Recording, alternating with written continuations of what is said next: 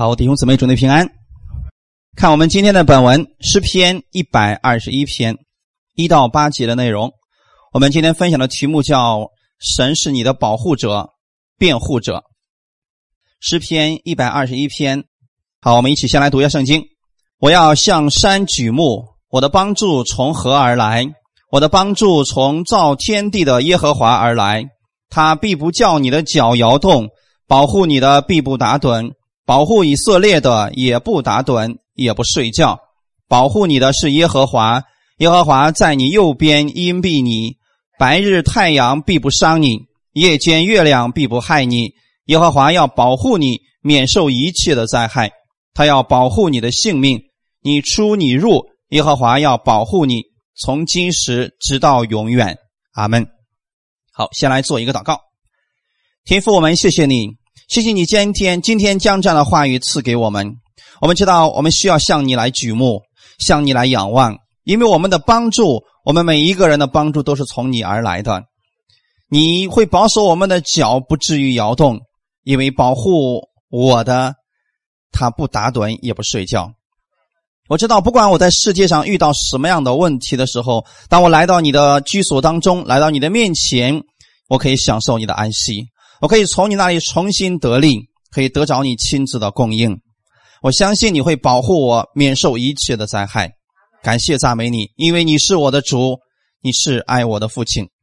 把今天这个时间完全交给你，亲自你来帮助更新我们每一个人。感谢赞美你，奉主耶稣的名祷告，阿门。好，今天我们分享的题目叫“神是你的保护者、辩护者”。我们其实每个人在这个世界上的时候，我们都会遇到抵挡我们的人，批评、论断，或者有一些人试图诋毁我们、贬低我们。人的本性其实就是想去反驳对方。就是当这些人这样去论断我们、诋毁我们的时候，我们第一个想做的就是想证明他们是错了。所以很多人就认为说，我们必须为自己来辩护，毕竟那是我们的名声。但这种做法的问题是，你赢了一个人，就会有第二个人出现，总是会有人与你作对，总是会有人试图让你难堪。你若不断的为自己表呃辩护的话，你就会分心，在这个人生当中会打一场不该打的去征战，所以我们很容易就会被诱惑进入到冲突当中。你先想想看，假如今天你在微信上、在微博上突然发现有个人在骂你，你怎么办？视而不见吗？我们很轻松的就会反驳过去，哪怕说一句难听的，我们也得说过去，因为这个我们要维护我们自己的名誉啊！我们要让他知道你惹错人了。可是你知道你要耗费多少精力去报复那些整天无所事事、经常去抨击你的人呢？其实你这样做的目的只是为了一个，向这些人证明你是个好人。你耗费精力实现你的梦想、达成你的目标，才是你所需要的。关键是你不必为自己辩护，神说了，他会保护你。就像今天我们所讲的这个经文一样，我要向山来举目，我的帮助从何而来呢？从造天地的耶和华而来，他是你的保护者呀。所以今天当一些试探、试炼、一些问题来到的时候，你要学习把它交给我们的神，让他来保护你啊！不要自己去辩护。有很多时候我们发现。我们越变问题越多。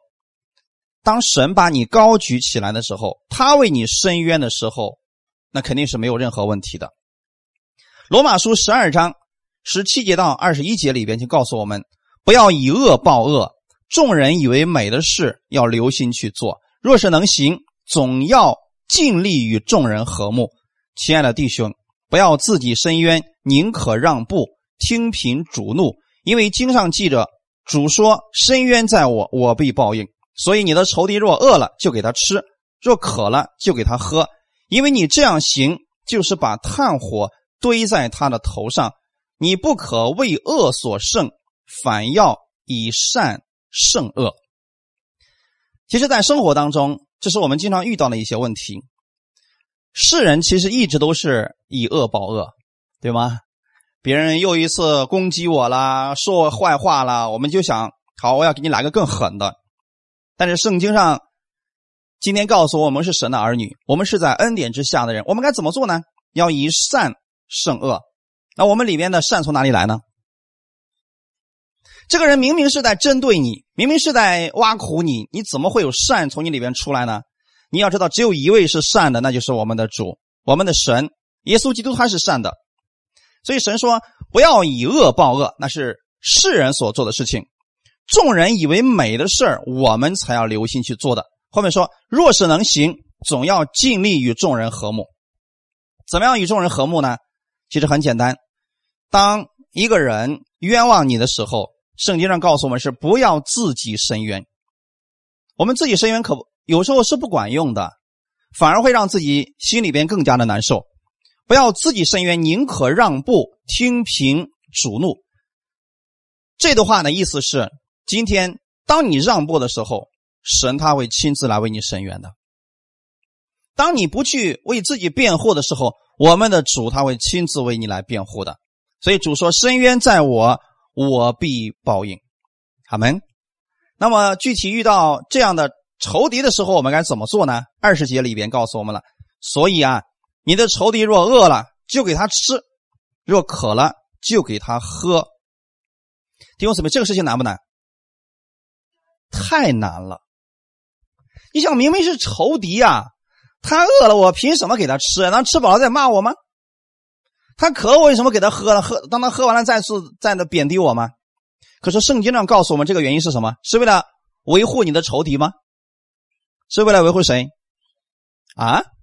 维护神啊？维护你？今天我们想这样一个问题：当有一个人不停的在骂你的时候，你说渴了吧？你倒杯水喝。你知道这个人的心里边，他是没有被这个人的恶言恶语所伤着的，你知道吗？神不希望这些恶言恶语进到你的心里边，所以主说：“你不要去伸冤，你要让步，让我来。”他希望你的心里边一直被神的善所充满，好没？所以，我们基督徒的心里边不应该被一些人的风言风语，或者说被一些人的恶言恶语给重伤了。你为什么会相信去辩驳一个人对你的诋毁呢？因为你放在心里边，你相信了。那别人说你长得丑，你心里哎呀，我就是长得丑啊。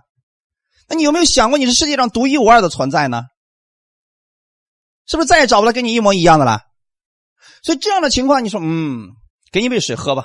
你说你喝完了，你该干啥干啥去吧。我们没有必要把他一个错误的结论放在我们的心里边。所以这就是圣经让神告诉我们的。你得思想一下，你在神的眼里边，你是他的宝贝，他是你的保护者，阿门。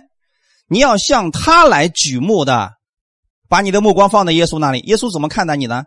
耶稣如果说了你长得丑，那我们就真的丑了；如果耶稣说你是个可恶的东西，那我们真的是可恶的。可是，在天父的眼里面，你是这样的的吗？不是，你是神所爱的，是公义的，是圣洁的，阿门。这样的情况下，无论别人怎么说你，你得坚持知道你的身份是什么样子的，不能别人说：“哎，我看你不像人呢。”你说：“我可能也不是人吧？”这个原则我们不能改变吧？所以弟兄姊妹，当别人不管怎么去诋毁你的时候，你心里要相信，在天父的眼里边你是宝贝，而且你要相信一件事情，他是你的保护者，他保护你的那一位呢？他是不打盹也不睡觉的，他在你的右边，一直在照顾着你，哈利路亚。所以这里说，你的仇敌若饿了就给他吃，若渴了就给他喝，因为你这样行就是把炭火堆在他的头上。这就是以善胜恶的方法。你首先你的里边得有耶稣基督的善，你才能去做这样的事情。要不然世人，别人说我们一句，我们能说他两句。所以不要再担心那些流言蜚语、负面的评论，这些只会让你分心。那是仇敌试图来引诱你偏离你的正轨，浪费你的时间和精力。我们的人生当中有很多的征战，看起来都是没有硝烟的战争。但是不管你怎么样，不管你人多好，你多有爱心、多良善、多优秀，你记得总有不喜欢你的人。总有人试图去败坏你的名声，所以你不要把自己拉入到这一些毫无意义的战役当中。耶稣已经是够完美的一位了吧？耶稣在做工的时候，是让所有人都满意了吗？也不是啊，也有很多人在诋毁着耶稣啊。虽然他确实没有行过恶事情，可是很多人还是用恶言去诋毁他。当他在世上忙着四处去传天国的福音、医治病人、扶持跌倒者、鼓励那些沮丧的人的时候，耶稣做的都是善事吧？可是他仍然被诬陷了，被误解了。那么耶稣他是怎么样为自己辩解的呢？他有没有为自己辩护呢？我们看一段经文，《彼得前书》第二章二十二节到二十五节，我们一起来看一下。好，我们一起来读一下《彼得前书》第二章二十二到二十五节。他并没有犯罪，口里也没有诡诈。他被骂不还口，受害不受威吓的话，只将自己交托那按公义审判人的主。他被挂在木头上，亲身担当了我们的罪。使我们既然在罪上死，就得以在义上活。因他受的鞭伤，我们便得了医治。你们从前好像迷路的羊，如今却归到你们灵魂的牧人监督了。阿门。这就是耶稣。我们今天的效法的目标和榜样就是主耶稣。那么，耶稣在遇到这些人去诋毁他、去误解他的时候，他并没有为自己去辩护。法利赛人这群犹太人把耶稣说到什么程度吗？说耶稣是个骗子，说耶稣疯了，甚至呢，有很多人用极其恶毒的说他没有父亲啊，他是个私生子，用这样的话语去诋毁耶稣了。如果我们今天听到这样的话，我们心里难受不难受？他并没有为这个事情去辩解什么，他并没有犯罪，口里也没有诡诈。他受害的时候也不说那个吓唬人的话。你看，今天我们我们今一般受害之后，我们会说说什么样的话？等着，我要向我们的主祷告，用雷劈死你。我们嘴里就会吓唬别人啊，不管怎么说，等着你给我小心点。以后不管能不能做到这个事，我们都会吓唬别人一下。可是耶稣没有这样做。耶稣被骂的时候没有还口，他只将自己交托那按公义审判的主。弟兄姊妹。我们今天要不要把我们今天所有的事情交给我们的主呢？你要知道，他才是我们的审判者。阿门。当我们把我们的一切交给我们的主耶稣的时候，交给我们的天父的时候，他会亲自来为你伸冤的。那么，耶稣基督他在十字架上亲自担当了我们的罪，使我们既然在罪上死，就得以在义上活。因他受的鞭伤，我们便得了医治。今天这段经文的意思其实很简单：耶稣怎么样，我们也要怎么样。你不要把这个恶毒啊、苦毒啊存在于你的心里边。耶稣受苦的时候，他并没有扬言要报复，他只是把自己交托在神的手里边。这样，耶稣里边一直是充满平安的，无论他遇到什么样的环境的时候。所以，今天你要开始学习，把你自己的所有情况，把过去负面的别人对你的评价啊交在神的手里边。我们不要去耗费太多的时间，试图为自己辩护。试图向别人证明你的为人，其实不重要的。你干嘛非得向别人证明你是谁呢？我们的主知道你是谁。哈利路亚！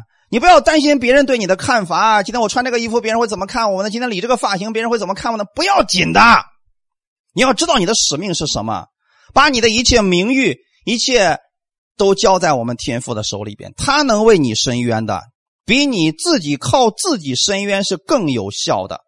耶稣他不还口，不反击，也不试图去说明他们去改变心意。事实上，你要相信一件事情：有些人永远不会支持你，无论你做什么，他们都不喜欢。他们故意去误解你，他们不想了解你的观点，不给你留任何的情面。所以，遇到这样的事情，不要沮丧。只因为这些人他喜欢批评论断，你要跟他们对着来，他们不更有劲儿了吗？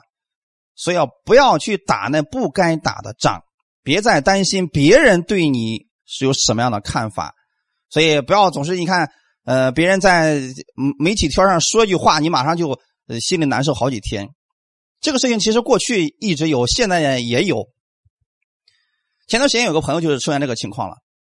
有个人在自己的朋友圈里面发一道信息，结果呢，他就觉得人家是在说他。像这种定罪其实挺厉害的吧？其实人家说的并不是他，是另外一个人。结果他就说他为什么那样说我呀？那他说句话的意思是什么呢？弟兄姊妹，我们遇到这样的事情的时候，不要把这个所有的坏帽子都扣在自己的身上。阿门。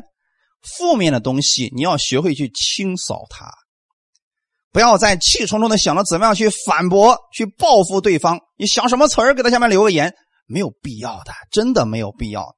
你要相信我们的天赋是你的辩护者，你有一个真正的辩护者，至高的上帝。知道这样的情况，你是不是应该退后了？假如在法庭上，你聘请了一个律师，律师是站在你的前面的，对不对？你说人家律师还没开话了，法官一问话说：“你告诉我你有什么动机？”蹭出来说：“我没啥动机。”那你说要这个律师干什么呀？是不是这个时候作为你来讲，你让他来讲就可以了，对不对？你的辩护者是谁？圣灵、耶稣，对不对？你干嘛要自己往出跑呢？如果你往前冲，你的律师就不说话了，因为只能有一个人说话，大家理解了吗？所以说你要知道，耶稣是你的辩护者啊！你不要总是往前冲，你让耶稣往前冲。所以当你明白这一点的时候，你说天父把此事交给你，我不再担心别人对我的闲话，我不浪费精力试图去改变他们的想法，因为他们本身就不喜欢我，他们就生气。但是我知道你是我的保护者，你正在为我征战。圣经当中有一个人叫莫迪改，嗯，莫迪改正是这个样子的。哈曼是以想尽一切方法想整死他。莫迪改是个犹太人。那么当时呢，哈曼其实是小人得志，哎呀，在皇帝面前那是高高在上，皇帝赏封赏给他很多钱，有很多的高位。然后呢，皇帝说了，谁见到你都得下拜啊。就偏偏有一个人叫莫迪改，这个家伙。他就是不向他下跪，所以啊，你看当时圣经上说，哈曼一看，就一个莫迪改不向我下跪，我现在所得到这荣华富贵，我都不算什么了。你都知道这个哈曼心里面就何等的悲哀。你放着那么多的那么高的位置，那么多人向你下拜，他都看不见，就因为一个人不向你下跪，他说他就觉得说自己所得这一切都不算什么了，所有的焦点都放在哪儿了？都放在莫迪改一个人身上去了，所以我们知道有多少次我们是这样被骗的吗？其实你已经拥有很多好的东西，你却看不见，就因为那一个个小小的问题，你就把自己的眼光盯那个地方，越看越生气，越看越生气。到最后啊，你看这个哈曼都变态到什么程度了？他开始把自己的亲戚都叫过来，开始设计了一套方案。哦，我要弄一个三尺高的架子，我一定要把这个莫迪给挂上去，这样才能一解我心头之恨呢。就因为人家不向他下跪，哈曼变态到什么程度呢？他就心想了：我不但要整死你一个莫迪改，我还要怎么样？我把你整个民族，你这个族人就是该死的一个族人。就像当年希特勒说：“这个犹太族啊，他是一个劣等民族啊，我得把这个民族给他消灭干净啊。”当年哈曼其实也是这个想法：我不但要杀死你，我要把你整个民族全部给你铲干净，这样话我就放心了。所以。遇到这样情况下，你的地位不如人家，财力不如人家，说话也没有人家分量大，怎么办？所以这个时候，莫迪改只能做一件事情，什么事情？向神来祷告。所以当时莫迪改就对皇后以斯帖说：“你得去见王啊！”以斯帖有一句经典的话是什么？“死就死吧。”你都知道，当年在那个过程当中，祷告是要有生命危险的呀。祷告完了去见王，王如果不同意，你出去就死了。这就是这样的。而且不但是，呃，以斯帖死，后面整个犹太的这个民族就死光了，就是那样一个生死存亡的时刻。所以那个时候啊，所有的犹太人，他也没有向哈曼去求情，也没有向他去低头，向神来祷告了，因为当时莫迪改一直相信。他的神是他的保护者，他的神是他的辩护者，他们，他相信的是我们的主一定会扭转这个情况，他只是在神面前祷告，结果是不是情况就完全反转了？整个被翻转过来了。当时神亲自做了一件事情，知道是什么事情吗？那个王那天晚上就失眠了。突然呢，他叫了他的大臣说：“来人呐，去给我把历史书拿过来给我读一读。”其实你说，谁要是不睡觉、睡不着觉去读历史这个书，这个什么意思？你还不如听点故事呢。结果恰恰就读到了这个过去莫迪改保护了王这样的事情，是不是？哎，这个事正好被他读到。他说：“咦，还有这样的事情？他有没有得到封赏呢？”说没有。难道这都是巧合吗？不是，因为后面有一群人正在祷告，神开始做工了。阿门。所以弟兄姊妹，神其实是借着人来做事情的。你遇到了巨大的问题，似乎看起来没有办法解决了，这个时候你要向神来祷告，神会差派其他的人去解决掉这个问题。所以当你祷告的时候，你要留心去看你周围人和环境的改变。那是神已经在做事情了，哈利路亚！在那个时候呢，整个事情因为以斯帖的情况，完全发生了一百八十度的转弯。所以这就是我们所说的：你要相信神是你的保护者，是你的辩护者。耶稣在传道的时候，他被藐视，有人称他是假冒的骗子，有人说他是私生子，甚至连他的家人都以为他疯癫了。当时，他的母亲是不是找他去了？说你赶紧回来吧！我听人说你疯了呀，自己的母亲说自己的儿子疯了。我相信今天有很多人信耶稣，他的母亲也说你是不是疯了呀？我们信耶稣可以，但不能信的这么疯癫呀。其实这也是一种对你的，说实话是一种瞧不起。他不晓得你在干什么。这个时候你要向天父来祷告，为他来祷告，来祝福的。阿门。圣经上说，耶稣仍然。是默默无闻的，他的意思是他从来不担心自己的名誉，他也不担心自己会被误解。他知道人们会挑他的毛病，会论断他。他也知道那些宗教领袖不肯相信他，是愤愤不平的。但是耶稣他继续做自己该做的事情，尽心竭力去做天父要他所做的事情。阿门。今天我们也是这样的啊！你若整天烦恼别人的想法，他们为什么不尊敬我？他们为什么那么去描述我？我不是那样的人啊！我得说服他们，让他们对我有一个正确的看法。你如果把所有的精力都用在这些事情上，你就会分心，你就会错失神给你的祝福。好没！为什么不让神来保护你，让圣灵来做工呢？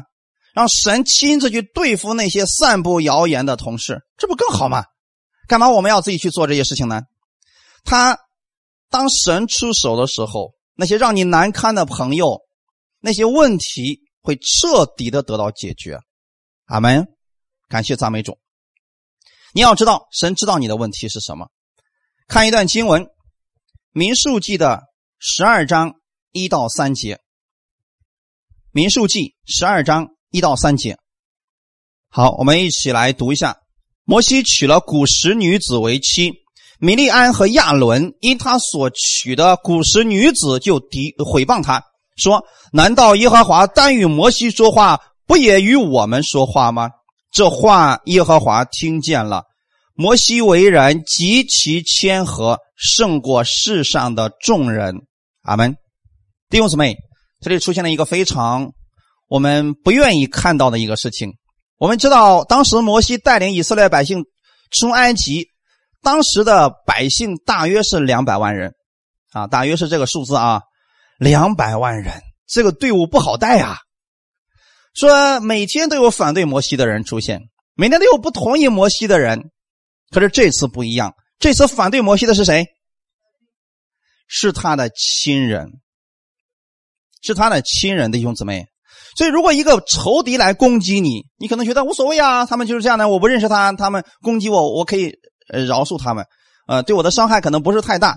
可是，当你的亲人攻击你的时候呢，那对你的伤害是最大的，因为他们知道你最哪个地方最敏感，他们知道你哪个地方最一戳就戳准你的。这个时候呢，好了，摩西的哥哥姐姐亲自煽风点火。试图让摩西难堪，这当时出了什么问题呢？可能是摩西的第一任夫人已经去世了，所以后来的时候啊，这摩西就娶娶了一个古时女子，古古时女子就是黑皮肤的非洲人啊，黑皮肤的。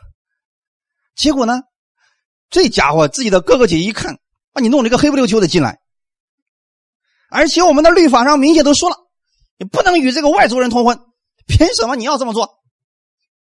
哎，所以说这个他这个哥哥姐姐就受不了这个古时女子啊，就开始因为这个事开始毁谤摩西。弟兄姊妹。在这样的问题面前，摩西有没有向他们去辩论一下？那摩西有没有拿出自己的地位？你敢反驳我？你不知道我是谁吗？我曾经在埃及降下过十三，我曾经行了多少神迹？你敢怀疑我？你知道今天有多少牧师是这样讲话的吗？我都讲到几十年了，你说我错了？嗯。这样的话就很危险了吧？是不是马上辩论就起来了？摩西并没有拿自己过去的这些成绩去对他的哥哥姐姐来辩论什么，所以摩西就是非常非常的谦卑的一个人。当他的亲人们向他去发难的时候，摩西仍然保持的是沉默，向神来祷告。圣经上告诉我们，美利安和亚伦因他所娶的古时女子就毁谤他。大家知道毁谤是一个坏的词儿吗？批评，或者说看到你的问题，指出你的问题，这都不算什么。但是毁谤这个词可是比较严重的啊，它又带有恶意的去攻击的意思。这就是毁谤，就是可能说你明明没有做这个事，他就把这个事情扩大一下，然后来向你来发出问题。所以弟兄姊妹，毁谤这个词可不是个好词啊。怎么样毁谤摩西的呢？说。难道耶和华单与摩西说话，不也与我们说话吗？这个意思是什么？别以为摩西他比我们两个强。我告诉你们，摩西能做的事儿，我们也能做。神向摩西说话，也向我说话了呀，也向亚伦说话了呀。摩西有什么了不起的？所以这就是在次序上是不是有问题了？弟兄姊妹，今天我们在恩典之下，我们有没有次序？不要藐视先知的讲论，意思是什么呢？他可能知识没有你多，懂得没有你多，经历也没有你丰富，但你别忘记了，他里边有神的灵，神会借着他来做事情的。这样的人，我们是不可去小看的。阿门。你不能因为这个人年轻，说哎呀，他能讲出些什么来呀？其实当时呢，论口才，亚伦比摩西的口才好，那米利安的这个人就更了不起了。其实当时他应该是这个妇女组长了啊，就类似我们今天的妇女主任啊。这家伙很厉害的啊！你看他过了这个过了红海以后啊，他就把所有的女子们都召集起来唱歌跳舞赞美神，可能是个带赞美的。哇，这了不起啊！摩西唱歌一定不如他，口才没有亚伦好，就每天发就是十诫啊，神说怎么样怎么样怎么样。你说十诫是不是他们都背过了？他们天天叨叨这个声音，所以这个时候他们两个亲着他说了。你搞的那一套啊，我们都知道啊，但是我会的，你不一定会啊，是不是这个意思啊？一般在这种情况下，人就会开始藐视另外一个人。那么在这种情况下，摩西并没有为自己去辩论。圣经上告诉我们的是，这话耶和华听见了。你要相信那些诋毁你的事情，别人攻击你的话，神有没有听见？神听见了。神知道这件事情，但你要知道另外一件事情，就是他是你的保护者，他是你的辩护者。好门。第九节，我们来看一下，耶和华就向他们二人发怒而去。摩西并没有出手为自己去辩论对与错，摩西只是向神来祷告。所以圣经上说了，摩西为人极其谦和，胜过世上的众人。这个谦和是什么意思呢？温柔谦卑的意思，其实耶稣也是这样的，对不对？圣经上说了，呃，耶稣是温柔谦和的，好像骑着驴驹子进城的，这样一个非常柔弱如羔羊的这样一个年轻人。摩西也是这样的呀，所以他并没有为自己去辩护，因为他知道自己的使命到底是什么。所以我们来看，当摩西不为自己去辩护的时候，神开始出手了。神开始向他们二人发怒，神为什么发怒呢？是因为这两个人杀人放火、欺骗犯奸淫吗？为什么神发怒？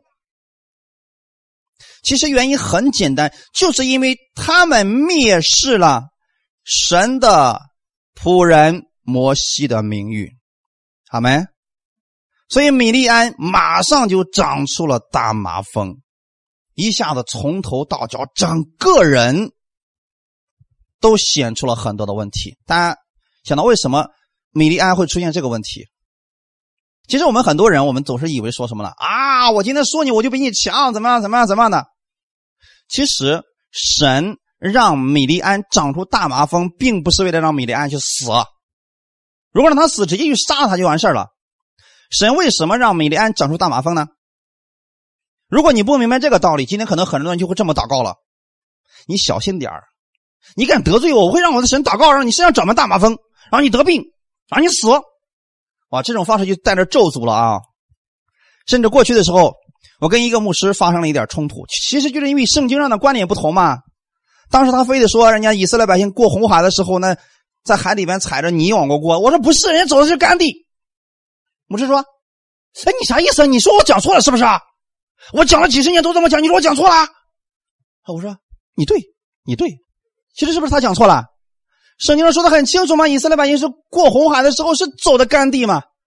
我别的没记住，那句话真的记住了。”可是人家那种气势汹汹的样子，我也不好意思再说什么了。我说我错了，结果人家还不放过我呀。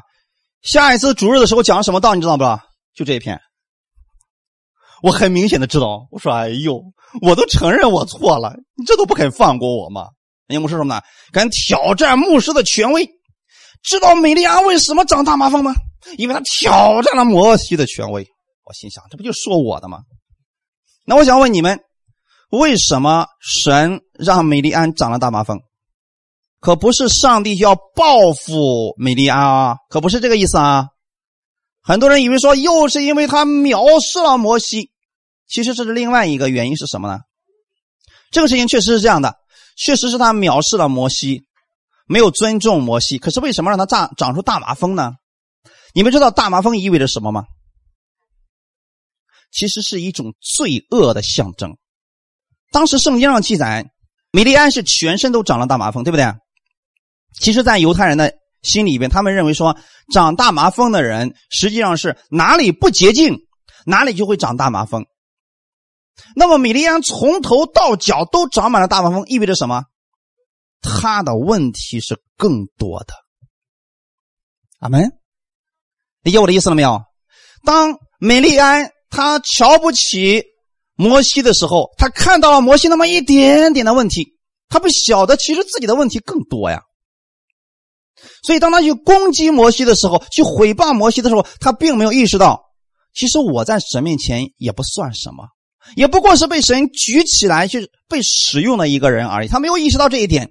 那么神让他真实的样子显出来，就是你看看你真实的样子是什么样子呢？那么就是你从头到脚没有一处是好的。但是我仍然使用你，阿门。这才是神降下大麻风的目的，并不是为了让他死。所以说，隔离了之后，是不是后来他又好了？这就是原因了。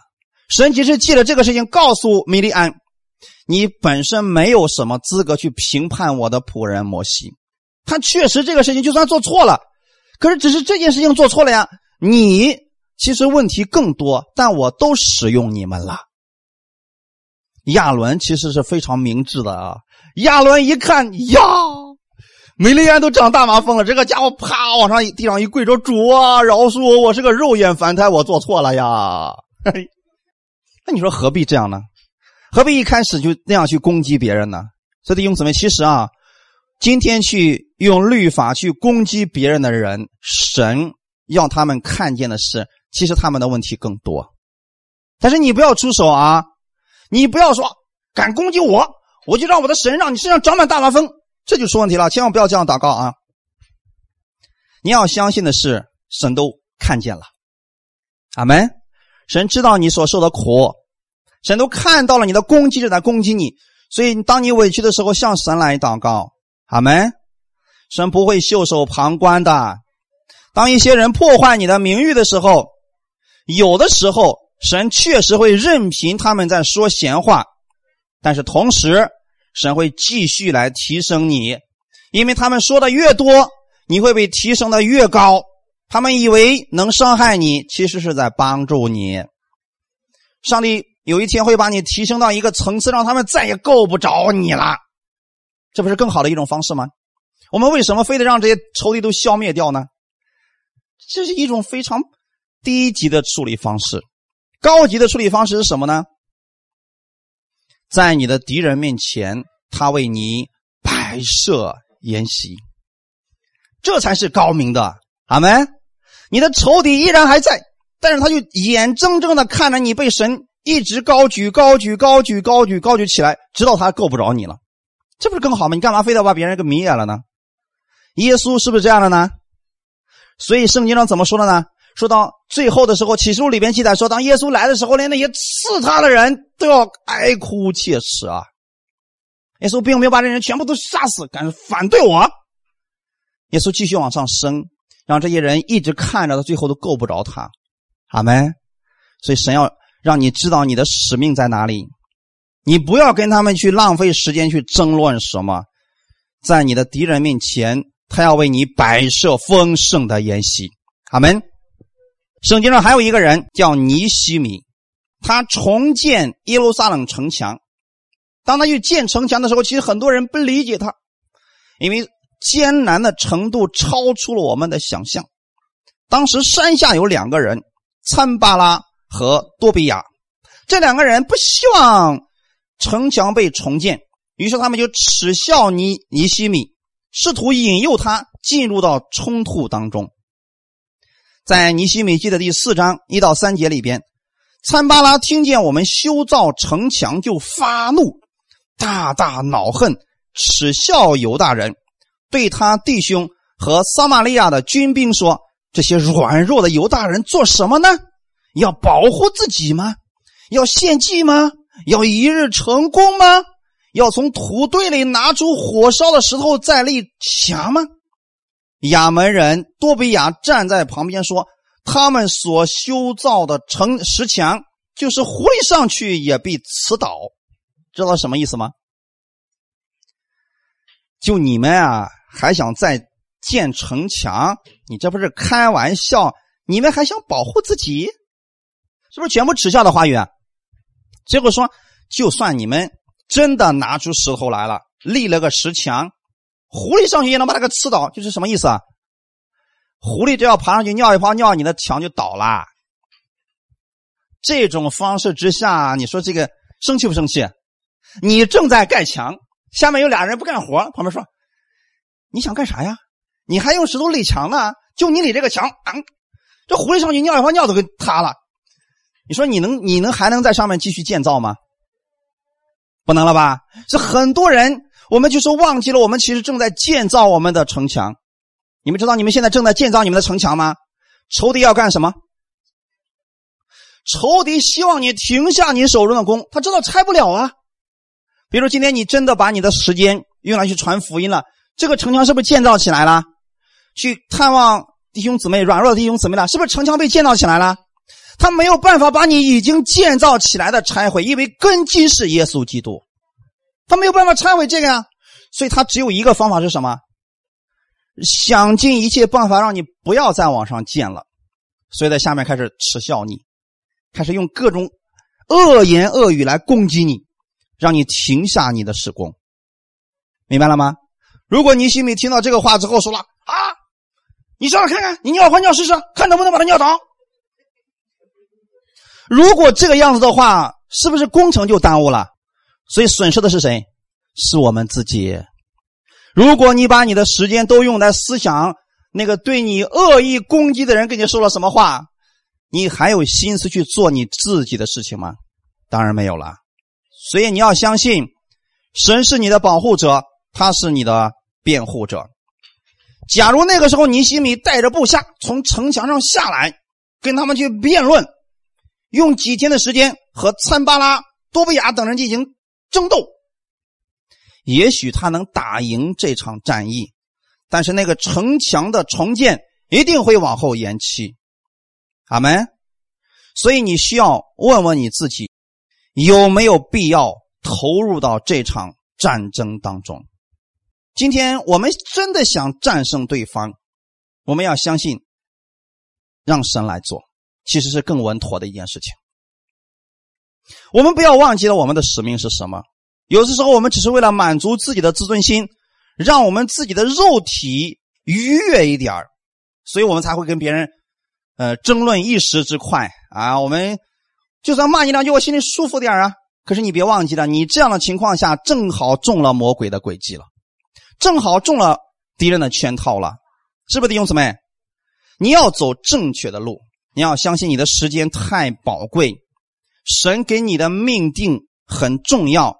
使命非常伟大，你完全没有必要介入这些不重要的征战当中。你要相信，在你的生命当中，总有那些不断啸叫的参巴拉，总有让你生气的多比亚使徒来惹怒你。他们会说一些刁钻的话，说一些你没有用的话，以此来刺激你。其实让你忘记了，你有一个真正的辩护者——耶稣基督；让你忘记了你有一个真正的保护者——耶稣基督。如果你把这些都忘记了，你就会奋不顾身的冲下去跟他辩论是非。可是，一旦我们去辩论了，我们其他的事就不是不是就做不了了？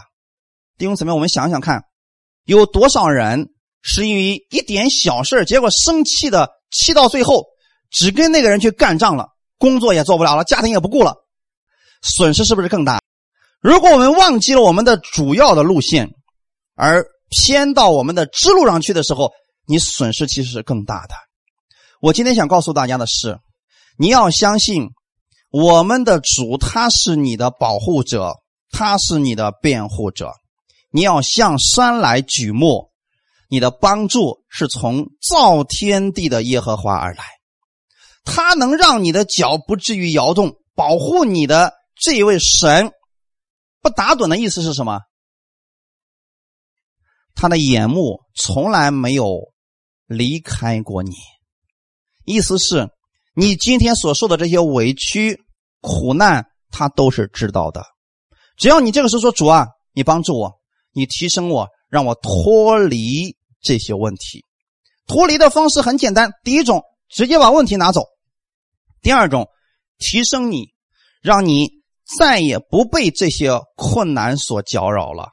哪一种更好呢？当然是第二种了。你看好了啊！假如我们现在在一个海里边行走，好，前面有一个暗礁，这个时候呢，你可以祷告说：“主啊，把这个礁石拿走吧。”这是一种方法，对不对？所以神就说：“好，那我就把你的礁石拿走。”你继续往前走，还会不会遇到礁石？还会。那时候你是不是要继续祷告主啊？我又遇到一个，你帮我把它拿走吧。那么这种情况，你无论什么时候你遇到问题，都会想说主啊，把它拿走，主啊，把它拿走。其实是只是拿走问题，你这里信心有没有被有没有被提升呢？但是神还有另外一种更好的方式，知道是什么吗？神下一场暴雨，直接把所有的海平面都提升。哪种更好？从此以后，你再往前走的时候，任何的礁石它都对你没有任何影响了。礁石还在不在？可是它去哪里了？它远远的被抛在了下边。阿门。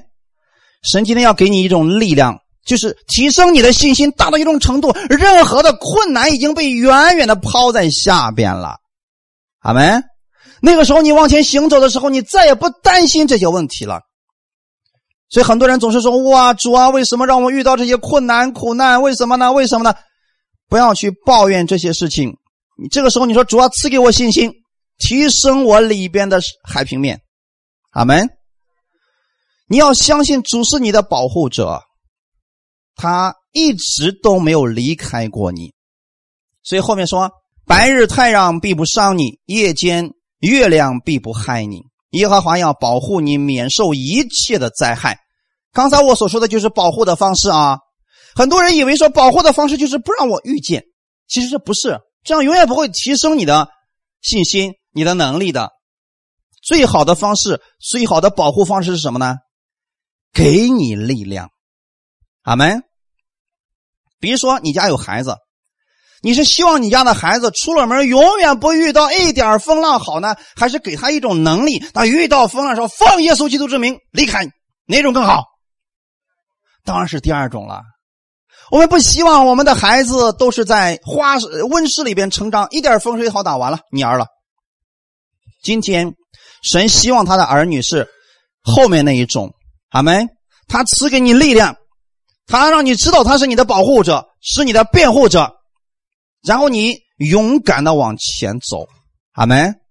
在你行走的路上，确实旁边会有讥笑你的，他说你不要停下你的脚步，说为什么笑我呀？嗯，我哪儿长得不帅，你要笑我？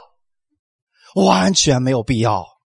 你的目标是在那里，不要被路边的这些不好的风景阻挡了你前进的脚步。要把你的目光放在耶稣基督那里，朝着那个标杆直奔。保罗是不是这样的一个人呢？所以他说：“我看万事万物如粪土，我一看耶稣基督为至宝。”他其实为什么能做到这些事情呢？他就是看着那个标杆。当你只看着标杆的时候，其实旁边已经不算什么了。阿门。弟兄姊妹，你知道那个运动场上那些运动员吗？他们只要看到那个奖杯的时候，那个。就是我的，然后在自己的脑海当中就想象那个奖杯就是我的。他在运动赛场上，他会奋不顾身的往前跑，他会不会在意旁边呢？如果这个时候你在那赛场上跑，旁边一个说了：“哎，你长这么丑啊，你要不要关心他？你要不要停下来说，我哪儿丑了？要不要这样？完全没必要，因为你的脑海当中根本不是他，你的脑海当中只是那个奖杯而已。”阿门。如果你知道说那个才是你最终的目标的时候，旁边人说什么已经不重要了。不管他们说你这个笨蛋都跑这么慢呢，那又怎么样呢？我们正在往前走，哈利路亚。所以你身边确实会有很多的参巴拉，会有很多的多比亚，但是不要担心，你有一位保护者，你要安静。你要知道他是你的神，让那些仗让神来打吧，阿门。想想看，当有一天你拿到奖杯的时候，你真的还在意那些人对你的评价吗？不在意了，哈利路亚。所以今天你在这个世界上，你确实会受到一些苦，确实会因为耶稣的原因受到一些不公平的待遇。但是有一天。当耶稣基督把他的赏赐给你的时候，你知道，你就会完全忘记掉在这个世界上你所受的苦难。阿门。将来的天国里边，你为主所做的所有的事情都会被留下来，而这些不好的、负面的，全部都要被清理掉的。那么，为什么我们现在在世上的时候，我们先学习要把这些负面的清理掉？不要让它影响到你现在的生命进程，阿门。将来天国是一个实体，而今天的教会就是将来天国的一个模型。你在这个地上的时候，就可以像天上一样活着。那么，其中有一个方式是什么呢？不要在意那些攻击你的人，你要在意的是神怎么样来看待你，要在意神给你的命定到底是什么。阿门。上帝会处理那些批评者的，你不要担心了，阿门。很有意思的是，当你心里重建城墙的时候，其实你知道耶路撒冷的圣殿是建在山上的吗？啊，它是在山上建造的，而批评者是在山下面。意思是什么呢？这里有一个属灵的原则，就是每当你开始响应别人的批评。去跟他们论断的时候，你就会从山上下来，就开始走下坡路了。每当你为自己去辩护的时候，试图向别人证明你自己是对的时候，你就会离开原来的高处，下到跟他们一样的层次当中，明白了吗？你说我是个高尚的人，我不跟他们为伍，别人骂你一句，你马上用比他们更狠的言语去骂他们，其实你跟他们的水平已经一样了。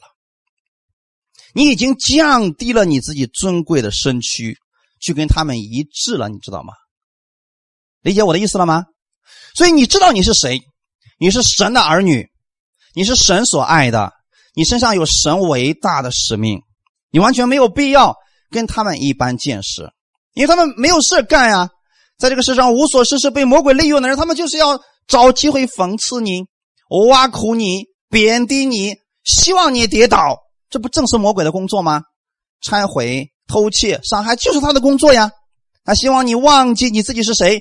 从山上下来，别再跟他们，呃，不要跟他们不一样，跟他们一样，大家就老实了吗？就像当年老挪亚一家人去建造方舟的时候，那个方舟是建造在山上的。你见过哪个人建船把船建在山上的？你说这个时候他建造船将近一百二十年的时间，难道没有一个人知道他们一家人疯了吗？他难道没有亲戚吗？说挪亚呀，赶紧下来吧！你别老把你家人，你看这孩子都都成什么样了？你们一家人啥都不干，你就把船造在山上干什么呀？下来吧，别再疯疯癫癫了！是不是希望他们下来？挪亚有没有下来呢？没有。所以你要知道，你现在是稳行在高处的人，是神把你举在高处的，你不要下去了。你下去跟他们一样了，你忘记了你自己的身份的时候，你跟他们一个结局了，这就很麻烦了。结局是什么呢？你跟他们一样。争论、生气，活在天天咒诅当中，这个有什么意思呢？我们今天要像挪亚一样，不管别人怎么样去评论他们，他们依然没有停止自己手中的工作，他们依然在实行着上帝的使命，他们就是按照神所指示的，一直在建造着方舟。等方舟那一天建好了以后，他们一家八口就进入到了方舟当中。阿门。神亲自将门关上了。那个时候，外面开始下雨了。一开始，他们嘲笑的那群人，不相信挪亚那一群人，结局如何呢？都死掉了。所以，今天那些攻击你的、不相信你的、挖苦你的，任由他们吧。我们把福音传给他们，他们不听，由他们去吧。但是，不要跟他们辩论。你可以奉耶稣基督的名祝福他们。他说：“我不相信你的耶稣，你还要祝福他们。”直到有一天，他们真的看到了你是正确的时候，那一天已经晚了。所以你不要忘记了你的使命，不要忽略了你前面要走的道路。阿门！不要离开你的高处，不要下去跟他们一样。你当明白，你有一位辩护者，那就是我们的耶稣基督。你有一位中保在我们天父的面前，你知道他必为你征战，就像耶稣那样，他不回应批评的人，继续去做自己的事情，就像尼西米一样，他继续待在山上，像挪亚一样，继续去造他的船，他专注于他最重要的事情。或许今天你已经下来了，不要紧，赶紧回到你的山上，赶紧回到神的居所当中。因为你要相信，总会有人批评你，那些人总是不能理解你，总会有反对你的。我鼓励你去思想，神是你的保护者，你把你的名誉、名气放在耶稣那里，神已经为你安排好了一切，那些人会为你喝彩的。所以你要找到跟你志同道合的这一群人，找到你的朋友。他们跟你一起来走着天路，阿门！不要被那些没有共同看见的人，让他们拉拉了你的脚步，放满了你的脚步。不要这样去做。你要相信，神在你身上有一个伟大的使命。哈利路亚！感谢赞美主。好，那我们今天就讲到这里。我们一起来祷告。天父，我们感谢赞美你。今天我们知道，我们确实在这个世界上，我们会遇到抵挡的人。会遇到批评和论断，甚至诋毁我们的人，但是我不愿意去为我自己来辩论什么了。我愿意把我的目光放在你的身上。我知道我的保护是从你来的，我知道我的帮助是从你而来的。但是今天我要相信，你已经把我高举在高处了。我在你的右边，你会把我高举起来，没有人可以把我拉下去。我今天知道我的命定就是在你的里边享受你的福分，并且能够传递你的福分。天父，你帮助我，更带领我这一周的时间，让我知道我在你的里边，我在基督耶稣里边，让我知道，就算我会遇到参巴拉和多比亚一样的人的时候，我不离开我的道路。我知道我在你的里边，我不会去走下坡路，我不愿意离开我现在的使命，我不愿意下到他们的层次当中。我知道你是我的保护者，你是我的辩护者，所以我宁可让不让主你来为我来伸冤。我知道你会为我安排更好的朋友，你会为我安排更好的道路，提升我的信心，让我有你的爱在我的心里边。感谢咱们，你让我用一种信心，用你的善去胜我周围的恶。感谢赞美你，谢谢你这样赐下你的话语给我。感谢赞美你，一切荣耀都归给你。奉主耶稣的名祷告，阿门。